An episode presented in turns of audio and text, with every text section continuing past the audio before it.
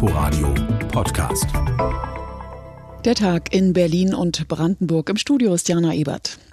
Jetzt kam es für viele doch überraschend. Der Verfassungsschutz hat nach dem sogenannten Flügel der AfD auch den kompletten Brandenburger Landesverband als Verdachtsfall eingestuft. Gleichzeitig versucht sich Ex-Landeschef Andreas Kalbitz per Gericht zurück in die Partei zu klagen und zieht laut Verfassungsschutz noch immer die Strippen im Hintergrund. Auch das hat bei der Entscheidung offenbar eine Rolle gespielt. Unsere landespolitische Korrespondentin Amelie Ernst berichtet aus Potsdam. Lange habe man Erkenntnisse gesammelt und diese abgesichert, denn die Entscheidung, die Brandenburger AfD als Verdachtsfall einzustufen, die sollte auch Bestand haben, sagt Brandenburgs Innenminister Michael Stübgen. Doch nun gäbe es ein klares Bild. Die Brandenburger AfD hat sich seit ihrer Gründung stetig radikalisiert und wird mittlerweile von Bestrebungen dominiert, die ganz eindeutig gegen unsere freiheitlich-demokratische Grundordnung gerichtet sind. Verfassungsschutzchef Jörg Müller sieht vor allem drei Bereiche, die die Brandenburger AfD zum Beobachtungsobjekt machen. Die enge Verknüpfung mit rechtsextremen Strukturen wie dem Dritten Weg und dem Cottbusser Verein Zukunft Heimat, die immer noch starke Dominanz des mittlerweile aufgelösten Flügels und das menschenverachtende Weltbild, das die AfD vertrete. Müller zitiert aus einer Rede von Andreas Kalbitz. Wir wollen die gar nicht integrieren. Wir wollen die remigrieren. Masseneinwanderung ist Messereinwanderung. Und die ganze Front der Deutschlandhasser, die kann gleich mitreisen. Wir gründen so eine neue Never Come Back Airline. Mit Blick auf den rechtsextremen Flügel der AfD spricht Verfassungsschutzchef Müller von einer Scheinauflösung. Auch Andreas Kalbitz als einer ihrer führenden Vertreter pflege seine Kontakte nach wie vor. Ich denke, auch da werden wir genau hinschauen müssen. Gibt es Ersatzveranstaltungen? Gibt es weiterhin Formate, auf die man sich verabredet? Fakt ist, dass die Positionierung des Flügels in keiner Art und Weise zurückgenommen wurde. Keine der Aussagen ist revidiert worden. Und deshalb gehe ich davon aus, die Menschen, die Akteure sind weiter aktiv. Anhaltspunkte dafür hatte Andreas Kalbitz vor einigen Wochen selbst gegeben, nachdem seine Partei die Auflösung des Flügels beschlossen hatte. Na, natürlich bleiben die einzelnen Mitglieder Mitglieder der AfD, selbstverständlich, und werden sich auch weiterhin politisch aktivieren. Das ist nicht die Frage. Ich werde doch nicht anfangen, die Telefonnummer meiner Parteifreunde aus dem Handy zu löschen. Und was ich den Mitgliedern, die ja alle AfD-Mitglieder sind, rate, ist, sich einzubringen in die AfD, wie es die Masse ja bisher auch schon gemacht hat. Es gibt genug zu tun an politischer Arbeit. Von den anderen Fraktionen im Landtag kommt allgemeine Zustimmung zur Entscheidung des Verfassungsschutzes. So auch von CDU-Fraktionschef Jan Redmann. Wir wissen, dass die Brandenburger AfD eng vernetzt ist mit dem Nazi-Milieu. Man sucht sogar die Kontakte von Abgrenzungen oder roten Linien. Kann da gar keine Rede sein. Der Brandenburger AfD-Landesverband steht aus unserer Sicht nicht mehr auf dem Boden der freiheitlich-demokratischen Grundordnung. Bleibt die Frage, warum der Verfassungsschutz die Brandenburger AfD nicht direkt zum Beobachtungsfall erklärt, was eine extremistische Bestrebung bedeuten würde. Verfassungsschutzchef Müller schließt das nicht aus, will der Partei aber noch einen Spielraum lassen. In einem demokratischen Rechtsstaat muss auch die vage Chance einer neuen Positionierung der AfD in Betracht gezogen werden. Dies kann als Zeichen an die AfD verstanden werden. So liegt es an der Brandenburger AfD, ob sie dieses Zeichen als solches versteht oder ob die rechtsextremen Kräfte die Partei weiter dominieren. Amelie Ernst war das aus Potsdam. Die Berliner Regierungsparteien bewerten die Brandenburger Entscheidung positiv. Unverständnis kommt hingegen von der Berliner AfD. Einzelheiten von unserer landespolitischen Korrespondentin Nina Amin. Der Sprecher der Berliner AfD, Nikolaus Fest, begrüßt die Ankündigung seiner Parteikollegen, gegen eine Beobachtung des Brandenburger AfD-Landesverbands durch den Verfassungsschutz zu klagen. Denn, so fest, ich halte das für eine völlig überzogene, unangemessene, unberechtigte Entscheidung. Immerhin habe es im Fall des ehemaligen AfD-Fraktionschefs Andreas Kalbitz die klare Entscheidung des Bundesvorstandes gegeben, Kalbitz auszuschließen. Dass er in der Fraktion bleiben könne, sagt fest, hätten allein die Brandenburger Fraktionsmitglieder entschieden. Das dürfe sich nicht auf den gesamten Landesverband auswirken. Absolut folgerichtig hält dagegen der innenpolitische Sprecher der Grünen Fraktion Benedikt Lux die Brandenburger Entscheidung. Es wird ja bereits die AfD in Thüringen ähm, beobachtet und die Brandenburger sind nach dem, was man so liest und hört, ähm, genauso drauf. Dort gibt es rechtsextremistische Tendenzen, die Anhaltspunkte dafür liefern, dass es sich bei der AfD um eine verfassungsfeindliche Bestrebung handelt in Brandenburg.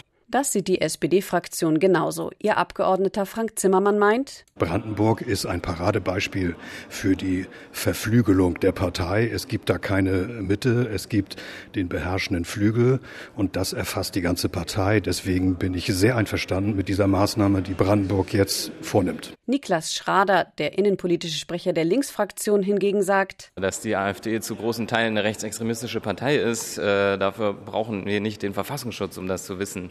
Ich finde eher es wichtig, dass die demokratischen Parteien die Abgrenzung nach rechts sauber hinbekommen und dass auch die Zivilgesellschaft sich äh, gegen diese Tendenzen einsetzt. Und da, so Schrader, sei in Brandenburg sowie in ganz Deutschland noch Luft nach oben.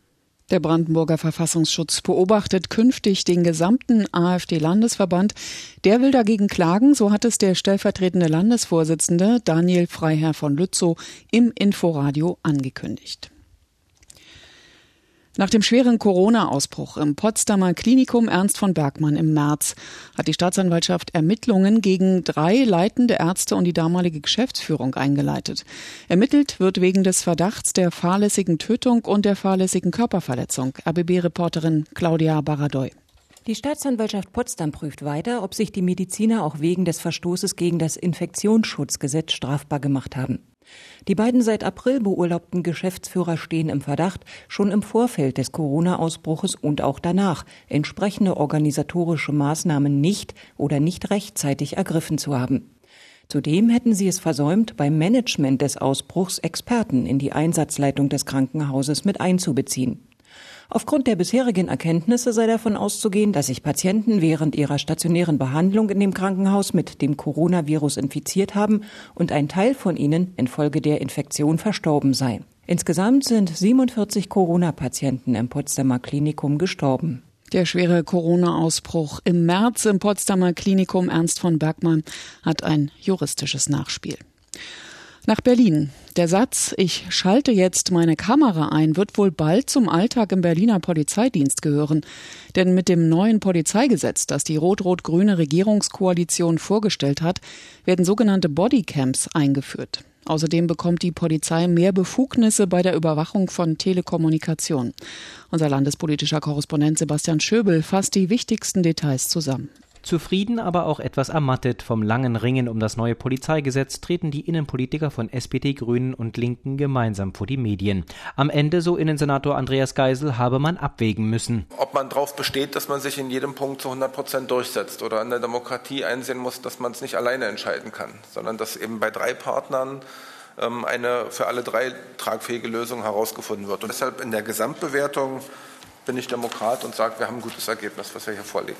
Ein Ergebnis, in dem die SPD zum Beispiel auf mehr Rechtsschutz für Polizisten nach einem finalen Rettungsschuss verzichten, während etwa die Linken mehr Überwachung von Telekommunikation zustimmen mussten. Die Abfrage von Handydaten bei Mobilfunkanbietern soll nun also möglich werden. Allerdings nur, wenn Polizeipräsidentin und ein Richter die Erlaubnis geben und nur sehr punktuell, sagt der Innenexperte der Grünen Benedikt Lux. Sondern nur bei Anhaltspunkten für eine Gefahr die Daten des Gefährders ähm, zu erheben. Und das ist für uns ein maßvoller Eingriff zur Vorbereitung der Telefonüberwachung. Ebenfalls neu im Gesetz Bodycams, also kleine am Körper getragene Kameras, die Einsätze in Bild und Ton dokumentieren. Und zwar nicht nur bei der Polizei, sondern auch bei der Feuerwehr und anderen Einsatzkräften. Die Aufnahme starten sollen Polizeibeamte allerdings nur in zwei Fällen, sagt der innenpolitische Sprecher der Linken Niklas Schrader. Wenn sie sich selbst schützen wollen. Oder wenn halt die Person, die betroffen ist, sagt, jetzt möchte ich aber, dass aufgezeichnet wird, weil ich habe jetzt gerade Angst, dass irgendwas äh, Rechtswidriges mit mir passiert. Die Aufnahmen sollen dann auch von beiden Seiten bei einer möglichen Auseinandersetzung vor Gericht verwendet werden dürfen. Wird das Gesetz noch in diesem Jahr beschlossen, sollen die Bodycams ab Januar 2021 eingeführt werden, so Innensenator Andreas Geisel. Nach drei Jahren will man Bilanz ziehen. Dazu kommen im reformierten Polizeigesetz zahlreiche weitere Neuerungen. Gefährdete Personen sollen noch früher von der Polizei über Bedrohungen gegen sie informiert werden. Eine Lehre aus der rechtsextremen Anschlagsserie gegen Politiker und Aktivisten. V-Leute sollen künftig nur mit der Erlaubnis der Polizeipräsidentin eingesetzt werden und Polizeibeamte müssen im Einsatz ein Namensschild oder eine ihnen zugeordnete Nummer an der Uniform tragen. Von der Polizeigewerkschaft GdP gibt es für das neue Gesetz viel Zustimmung, vor allem die Ausweitung der Kompetenzen von Ermittlern und die Einführung der Bodycams werden ausdrücklich begrüßt. Die Opposition reagiert hingegen enttäuscht. Die CDU zum Beispiel bemängelt, dass die Videoüberwachung im öffentlichen Raum, der Einsatz von Tasern und die elektronische Fußfessel nicht im Gesetz auftauchen. Zustimmung und Kritik für Berlins neues Polizeigesetz. Informationen waren das von Sebastian Schöbel.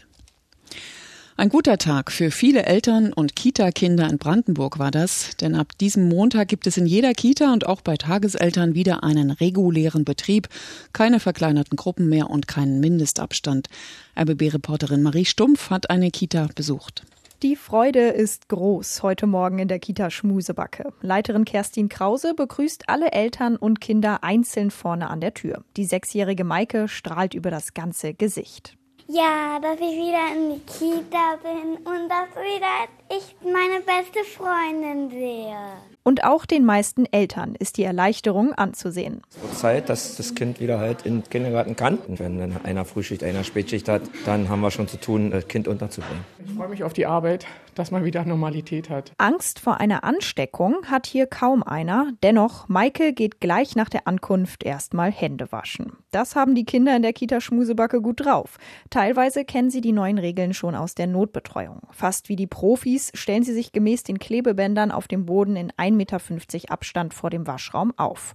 Damit sie auch wirklich 20 Sekunden lang waschen, singt Erzieherin Steffi das Händewaschlied. Eins, zwei, drei im Sauseschritt. Hände waschen ist der Hit. Und auch das A und O vom Hygienekonzept der Kita. Ansonsten ändert sich der Alltag kaum. Abstand halten beim Spielen oder bei der Betreuung der Kleinen in der Krippe ist schwierig und auch nicht gewünscht. Stattdessen sollen sich die Kinder möglichst viel draußen an der frischen Luft aufhalten. Für den Schutz der Mitarbeiter ist auch gesorgt, vor allem weil drei von ihnen zur Risikogruppe gehören, erklärt Kita-Leiterin Kerstin Krause. Sie dürfen, wenn sie möchten, mit Maske arbeiten. Sie dürfen Pause machen, mehrmals. Wenn sie Kinder auf den Arm nehmen, das ist eine Gefährdung für die Risikoerzieher. Das sollten sie nicht tun.